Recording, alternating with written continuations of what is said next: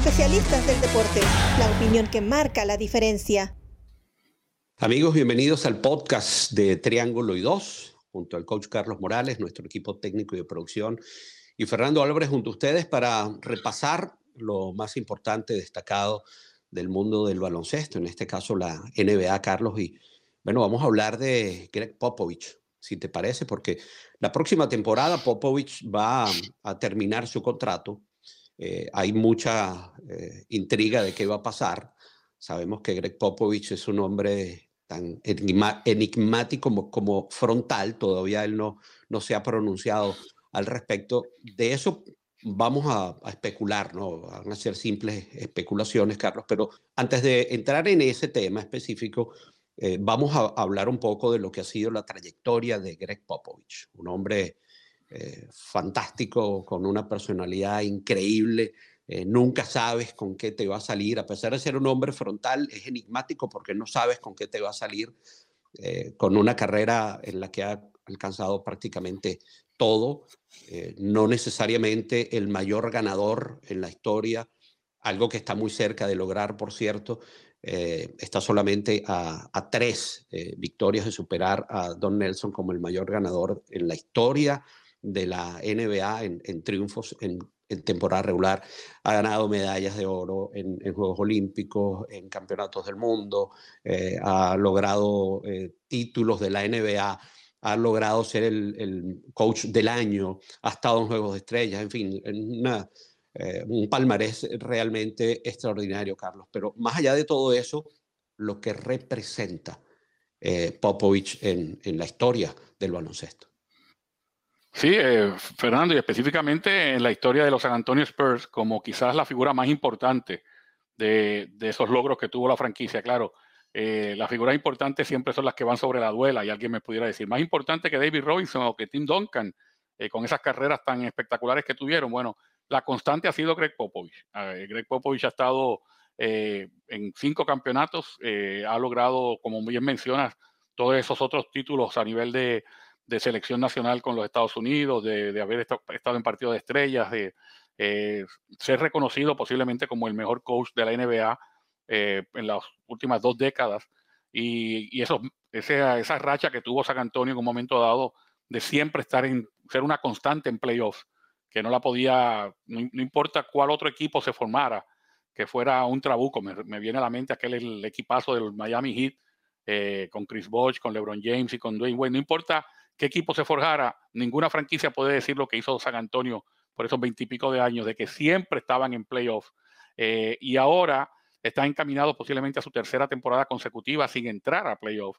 Pero en este caso hay un borrón y cuenta nueva de parte de la franquicia, ¿no? Y es el hecho de haber hecho cambios eh, cercano a la hora límite de cambios para salir de, activos. Ya el año pasado o antes de comenzar la temporada habían salido de DeMar DeRozan y en este caso han, estado saliendo de activos el joven White que enviaron a Boston era un jugador eh, muy importante y, se da, te das cuenta por qué lo hacen. Están básicamente tanqueando, están yendo para el fondo de la tabla para reconstruir del draft, tienen muy buenas selecciones de draft en este próximo año y en el futuro, y reconstruir con dinero en el tope salarial para tratar de traer algún jugador que, le atraiga ese tipo de, juego y de vida que es estar en San Antonio, porque San Antonio es una franquicia un poquito distinta al resto de, de las demás, y porque la ciudad de San Antonio eh, es una bastante tranquila, diría yo, y no todo el mundo le gusta venir a San Antonio, pero habría, tendría que ser ese tipo de jugador que Popovich busca. Eh, así que me parece que es un, porque por eso es que viene a, raíz de todo esto, es que viene quizás la especulación de cuánto más durará Greg Popovich en este equipo de San Antonio, ¿no? Sí, ya nos estás dando pistas, Carlos, de lo que piensas. Eh, Greg Popovich cumplió el mismo día de mi cumpleaños, el 28 de enero cumplió el 73. Eh, es un hombre que se ve sumamente lúcido, se ve física y mentalmente eh, muy bien. Popovich que... si, si, tú me preguntaras, Carlos, yo creo que Popovich se va a quedar para siempre en San Antonio, si no como coach, probablemente en un cargo ejecutivo importante dentro del equipo. Yo creo que ese va a ser el, destino. Probablemente su decisión pudo haber tomado un giro en algún momento cuando murió su esposa en, en 2018. Eso probablemente no lo sé, pero yo eh, tal vez imagino, eso cambió de alguna eh, manera su forma de pensar, no estoy seguro, pero sí es, sí es eh, una interrogante importante porque Greg Popovich significa mucho para el baloncesto, como mencionas, específicamente para San Antonio, pero creemos que todavía puede aportar mucho. Lo difícil es cómo sacarlo de allí de San Antonio, Carlos, en donde él tiene su nicho y el lugar este, en el que va a perdurar para siempre, ¿no? Bueno, mencionas tres cosas que pudieran dentro de la especulación inclinar la balanza a que se fuera, ¿no? Número uno, que yo te mencioné que está en etapa de reconstrucción San Antonio total y quizás a otro entrenador no le interesaría mucho el estar en esa etapa de reconstrucción. A Popovich no tiene ningún problema con eso. Número dos, se le vence el contrato en la temporada próxima y uno pudiera decir, ah, bueno, pues eh, ahí se va, ¿no? No, no hay ninguna razón para que no se le pueda extender el contrato sabiendo que garantía de buena dirección la va a haber sí o sí. Y número tres, el hecho de que tiene 73 años, pero lo vemos con ese ánimo, con ese entusiasmo, aun cuando su equipo no le está yendo bien, disfrutándose los partidos.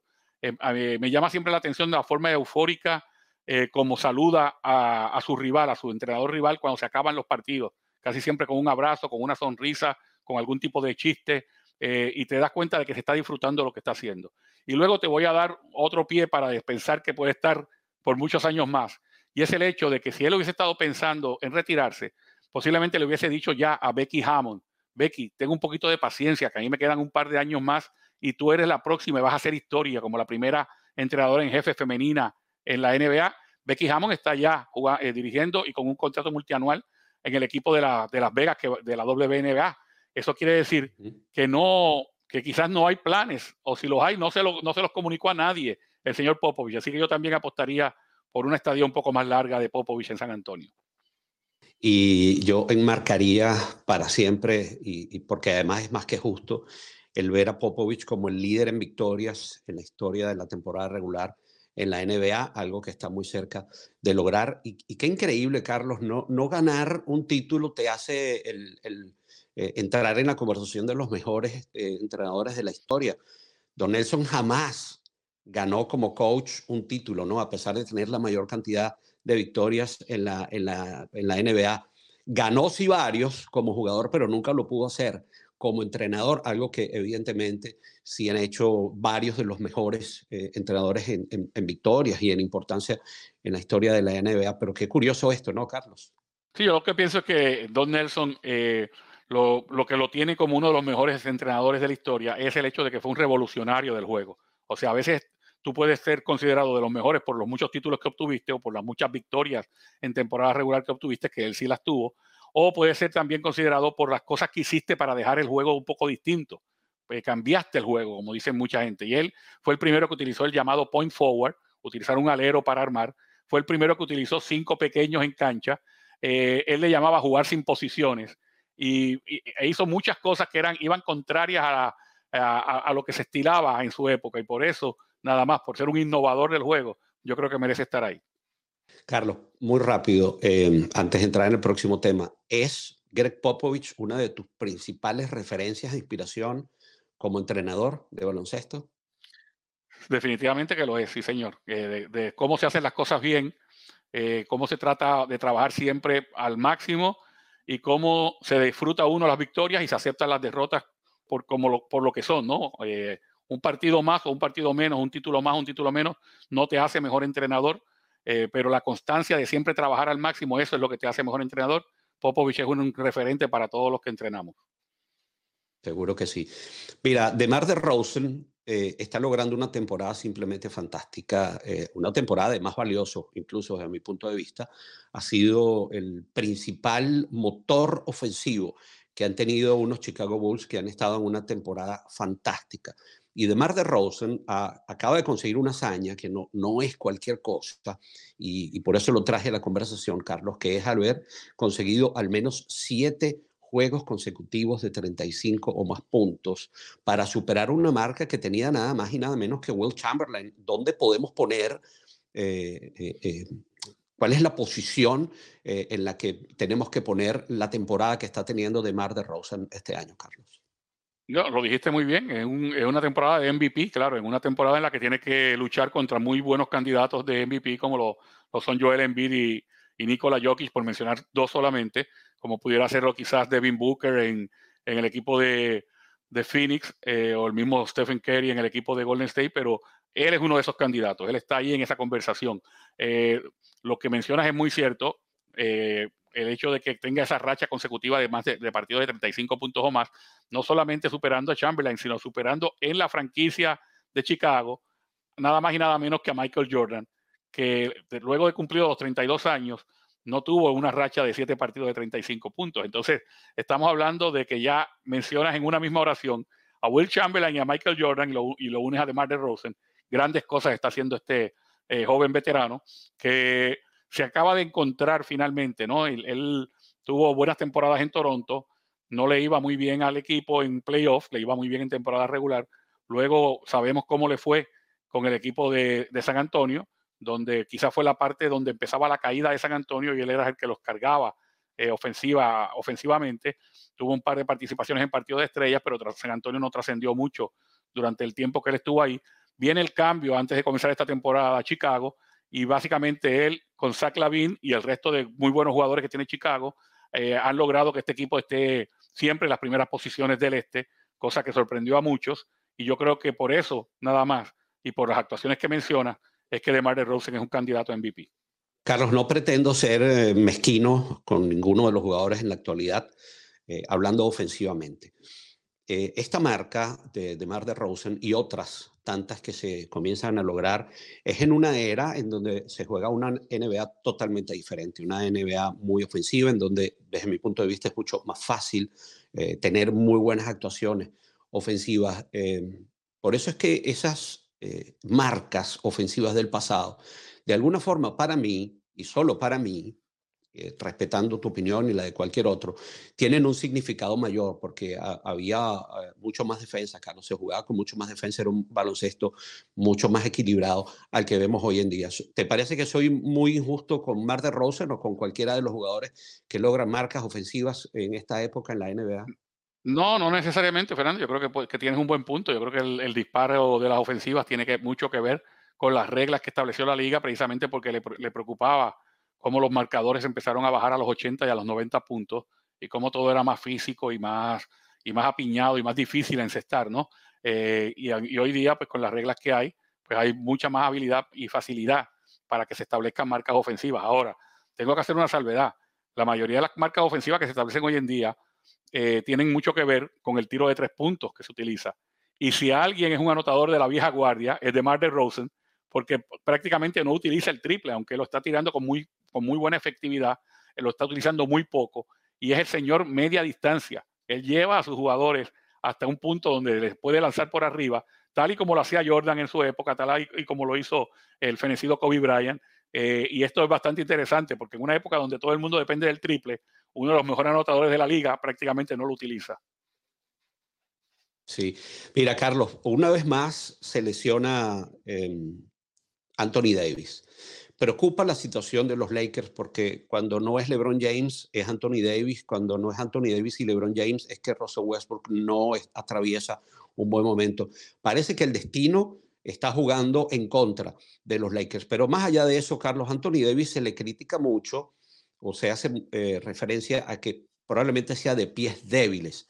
Y cada vez que hay una jugada en donde eh, se eh, amontonan allí los jugadores debajo del aro, generalmente Anthony Davis tiene problemas en la pisada, en la caída, una vez que salta. y eso se ha reflejado en esta ocasión con una lesión en el tobillo que lo va a mantener tal vez más de dos semanas fuera de acción. Me gustaría tu opinión, Carlos, al respecto sobre Anthony Davis. Sí, bueno, lo primero que yo veo cuando veo la, torcedura de tobillo de Anthony Davis, que fue bastante severa porque el pie se le viró bastante, es ¿qué hace un jugador que tiene tanta propensidad a lesiones utilizando siempre las tenis bajitas? Eh, aunque hay personas ya mucho más versadas que yo que dicen que la, diferencia entre una tenis alta y una tenis bajita no, no, la hay, que te puedes lesionar igual con cualquiera de las dos. Bueno, mi, mi punto de referencia es mi corta carrera como jugador donde yo me sentía mucho más seguro y más protegido con unas tenis altas que con unas tenis bajas. Y este muchacho pues tiene una propensidad a lesiones grandes. De hecho, este, este año apenas ha participado en 37 de los 58 partidos disputados por los Lakers. De por ahí viene un gran problema de los Lakers, el hecho de que no hay disponibilidad de su segunda superestrella. Ahora no sabemos cuántos partidos más se va a perder a unos Lakers que están tratando de levantar cabeza y que siendo justo con ellos, aún sin Anthony Davis en la parte final, remontaron una diferencia de 12 puntos contra Utah y terminaron ganando. Y, de hecho, hacer justicia con Russell Westbrook, que jugó muy bien en el clutch, en la parte final, porque siempre lo, lo machacamos un poquito, ¿no? De que alguna de las razones por las que pierde su equipo es porque no ejecuta bien. Le fue bien a los Lakers anoche, aún sin Davis. Eso no va a ser una constante. Los Lakers necesitan un Davis eh, saludable para poder remontar y poder seguir escalando peldaños y salvar, salvarse del play-in. Y ahora mismo se le ven las cosas muy difíciles a Los Ángeles Lakers sin uno de sus cañones grandes. Sí, Anthony Davis es ese tipo de jugadores que al menos en el equipo de los Lakers es, prácticamente insustituible. Y una pena, Carlos, porque de alguna forma eh, esto le va restando eh, valor a un jugador como Anthony Davis, ¿no? que bueno, ya, ya eh, tiene la suerte de haber obtenido un título, pero de cualquier manera esa inconsistencia, ese expediente de lesiones siempre va a ser un problema para cualquier jugador, ¿no? Definitivamente, al extremo de que pudiera, si las cosas no le salen bien a los Lakers y la razón principal sea la ausencia de, Davis, pudieran estar hasta pensando en canjearlo en algún momento, claro. Eh, algún equipo que aún con esa historial de lesiones estuviera de, acuerdo y estuviera dispuesto a recibir a un jugador eh, que viniera malogrado por lesiones, esa sería, esos serían otros 20 pesos, como dicen en mi casa. Mira, Carlos, alguien que es insustituible eres tú. Es un agasajo siempre conversar contigo. Este, me alegra que siempre te mantengas saludable y que no falles nunca en este triángulo de dos para estas charlas tan, tan amenas que son una, una verdadera maravilla. Carlos, te mando un abrazo, eh, gracias por acompañarnos, igual a todo nuestro equipo técnico de producción y ustedes amigos, como siempre, formar parte de este Triángulo y dos para nosotros es muy importante. Yo los invito a que ustedes sigan disfrutando de todos los, los contenidos de especialistas en deporte en todas sus plataformas y nos encontramos de nuevo la próxima semana. Hasta entonces. Gracias por acompañarnos en Especialistas del Deporte. Hasta la próxima.